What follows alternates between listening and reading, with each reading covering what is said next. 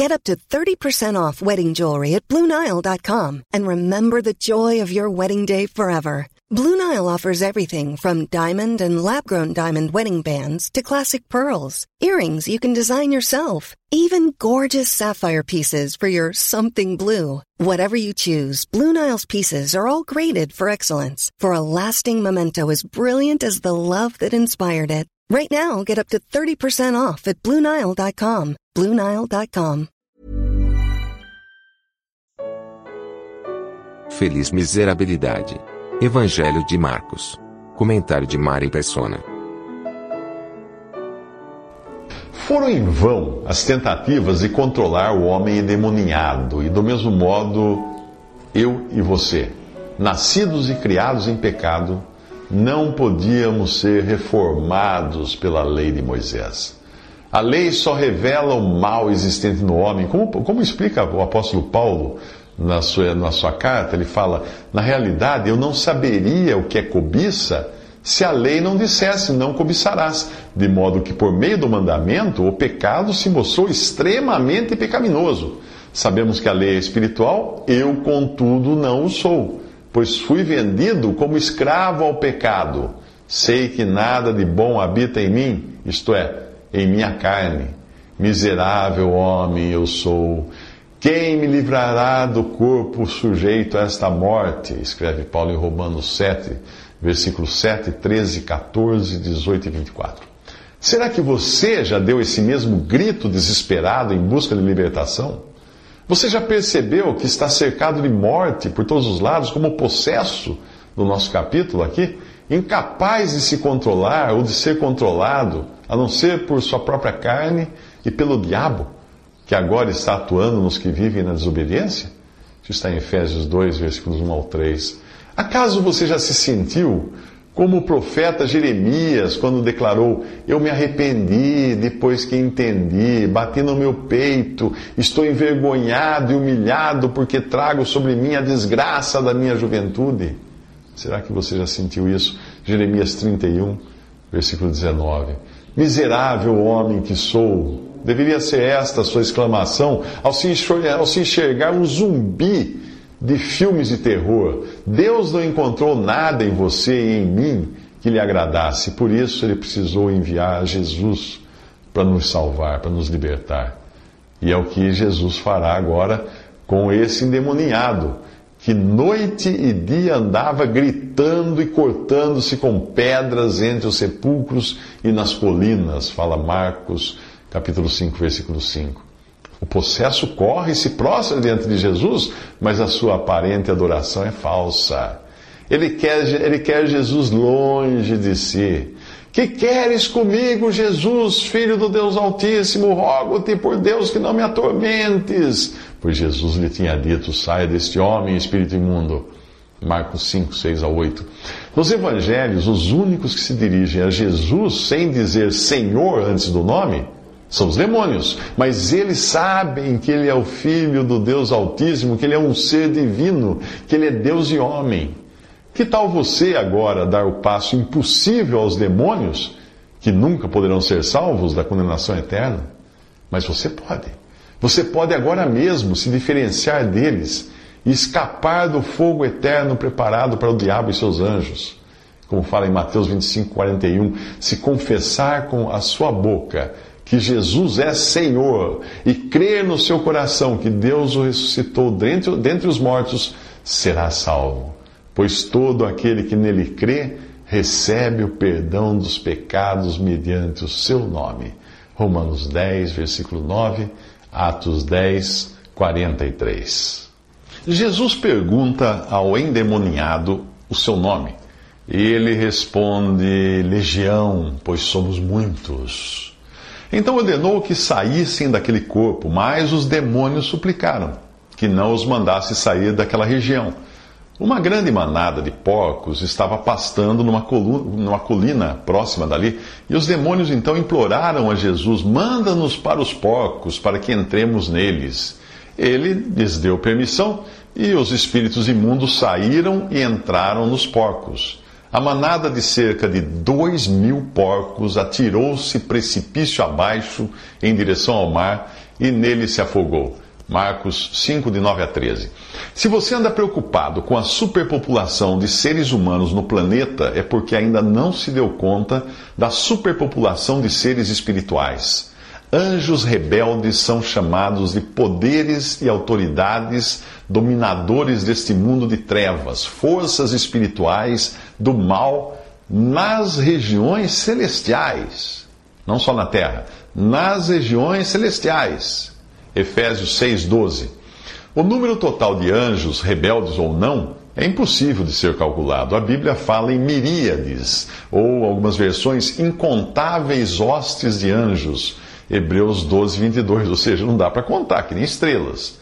É, é, são muito mais, então, do que todos os seres humanos que já existiram nesse mundo, que já passaram pela Terra. Neste momento, vários anjos observam por sobre o meu ombro. Sim, estão curiosos, curiosos em saber o que eu vou dizer aqui. E saiba que mesmo quando você tranca a porta do seu quarto, não está sozinho, não. Deus quis que, mediante a igreja, a multiforme sabedoria de Deus se tornasse conhecida dos poderes e autoridades nas regiões celestiais, tanto de anjos caídos como de anjos fiéis a Deus, pois são coisas com as quais a igreja se ocupa, são coisas que até os anjos anseiam observar. Isso diz 1 Pedro 1,12. Para eles, para os anjos, é curioso observar seres humanos arruinados pelo pecado e depois salvos e redimidos pelo sangue de Jesus, que se fez homem para salvar apenas seres humanos. Jesus não se fez anjo para morrer no lugar de anjos, porque anjos não morrem. Eles foram todos criados já na presença de Deus e para os que caíram não existe perdão. Mas o homem desse capítulo agora de Marcos ah, não foi possuído por anjos e muito menos por Satanás, que na Bíblia só aparece entrando em Judas. Satanás entrou em Judas chamado Iscariotes, você lê em Lucas 22, versículo 3. O endemoniado aqui está possuído de demônios, que também são chamados espíritos malignos, que parecem ser uma classe de seres espirituais distinta dos anjos. Na Bíblia, Satanás é o único chamado de diabo. E a palavra nunca aparece no plural, sempre no singular. Assim como os anjos caídos, os demônios ou os espíritos imundos também são instrumentos do diabo. A Bíblia não nos diz qual é a sua origem, se são anjos caídos ou se são outros, outros seres que teriam existido antes da criação de Adão e que caíram junto com os anjos. A Bíblia não diz. E para aquilo que a Bíblia não diz, nós não temos também o que dizer. Os demônios pedem a Jesus que permita que entrem nos porcos. E ele lhes deu permissão, e os espíritos imundos saíram e entraram nos porcos. A manada de cerca de dois mil porcos atirou-se precipício abaixo em direção ao mar e nele se afogou. Marcos 5, 13.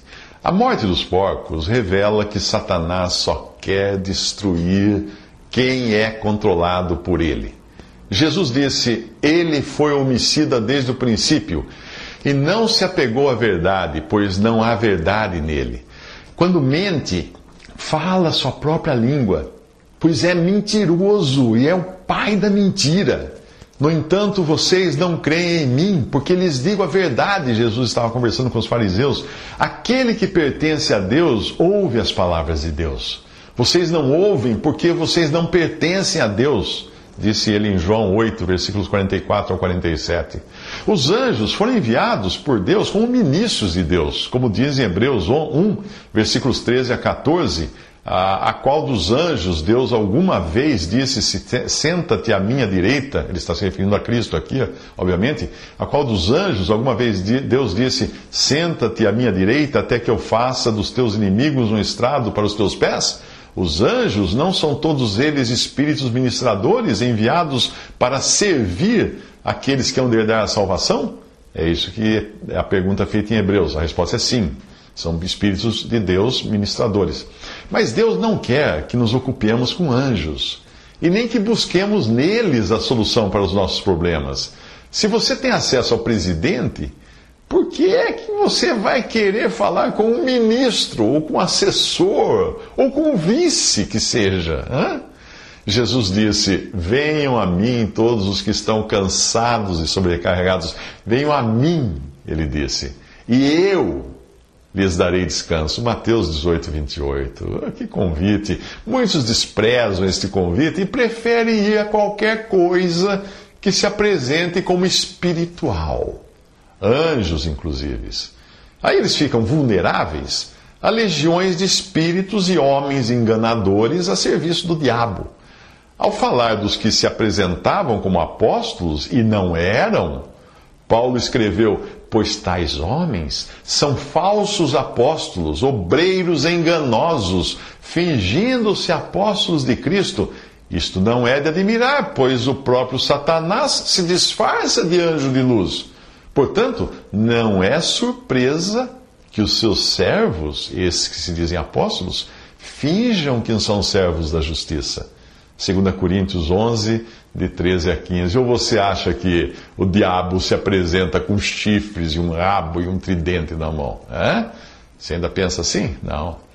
O diabo, ele vicia pessoas com sinais e maravilhas para que mais tarde elas façam parte da plateia do anticristo o homem do pecado, o filho da perdição, cuja vinda é segundo a eficácia de Satanás, com todo o poder e sinais e prodígios de mentira e com todo o engano da injustiça, para os que perecem porque não receberam o amor da verdade para se salvarem. E por isso Deus lhes enviará a operação do erro, para que creiam a mentira para que sejam julgados todos os que não creram a verdade, antes tiveram prazer na, iniquidade. Isso está em 2 Tessalonicenses 2, de 3 a 12.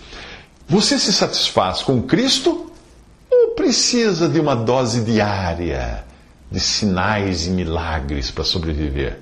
Hein? Depois de Jesus libertar o homem possesso de demônios e permitir que estes entrassem nos porcos suicidas, os que cuidavam dos porcos fugiram e contaram esses fatos na cidade e nos campos. E o povo foi ver o que tinha acontecido.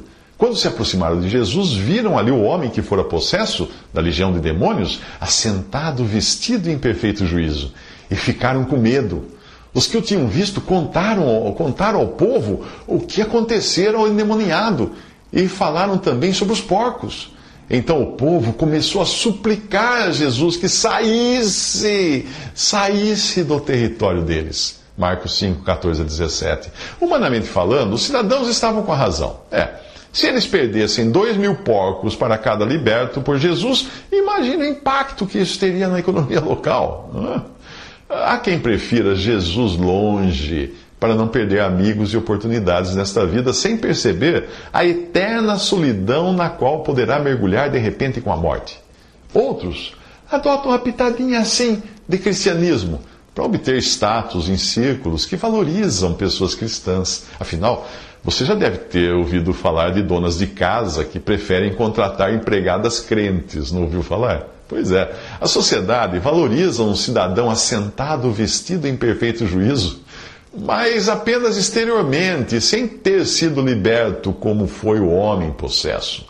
Os governantes gostam que igrejas se multipliquem, pois é mais gente longe da embriaguez, do fumo, das drogas, da violência, e isso reduz os custos do governo com segurança e saúde. Isenção de impostos e benefícios para igrejas são usados por políticos de olho no voto, porque conquistar eleitores cristãos é mais barato. Basta convencer o padre ou o pastor e o rebanho o seguirá trotando obediente em direção às urnas. Mas não é desse cristianismo exterior que eu estou falando, mas da real libertação do pecado e de ser feito membro da família de Deus. Para os que se convertem a Jesus, a promessa é que o Pai nos tornou dignos de participar da herança dos santos na luz pois ele nos resgatou do domínio das trevas e nos transportou para o reino do Filho do seu amor, ou do seu Filho amado, em quem nós temos redenção, a saber, o perdão dos pecados, pois se o Filho os libertar, vocês de fato serão livres. Isso está em Colossenses 1, 12 a 14 e João 8, 36. Mas talvez você se considere livre por se achar dono de seu próprio nariz e fazer o que bem entende, não é? Você disse livre? Bem, talvez livre como um passarinho na gaiola chamada pecado e comendo na mão do diabo. Quando, alguém, quando vocês se oferecem a alguém para lhe obedecer como escravos, tornam-se escravos daquele a quem obedecem, escravos do pecado que leva à morte ou da obediência que leva à justiça. Isso está em Romanos 6,16 e eu sugiro agora: que tal você mudar de patrão, hein?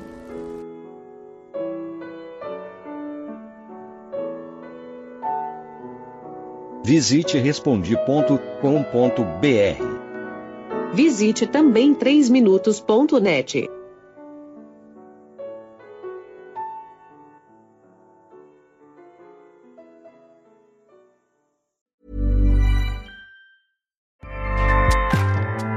ACAST powers the world's best podcasts. Here's a show that we recommend.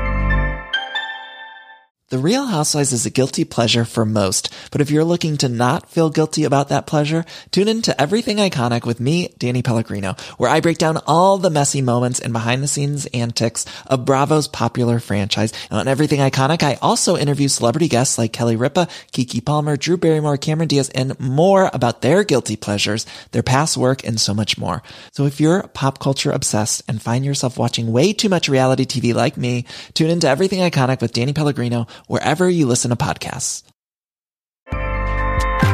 ACAST helps creators launch, grow, and monetize their podcasts everywhere. ACAST.com.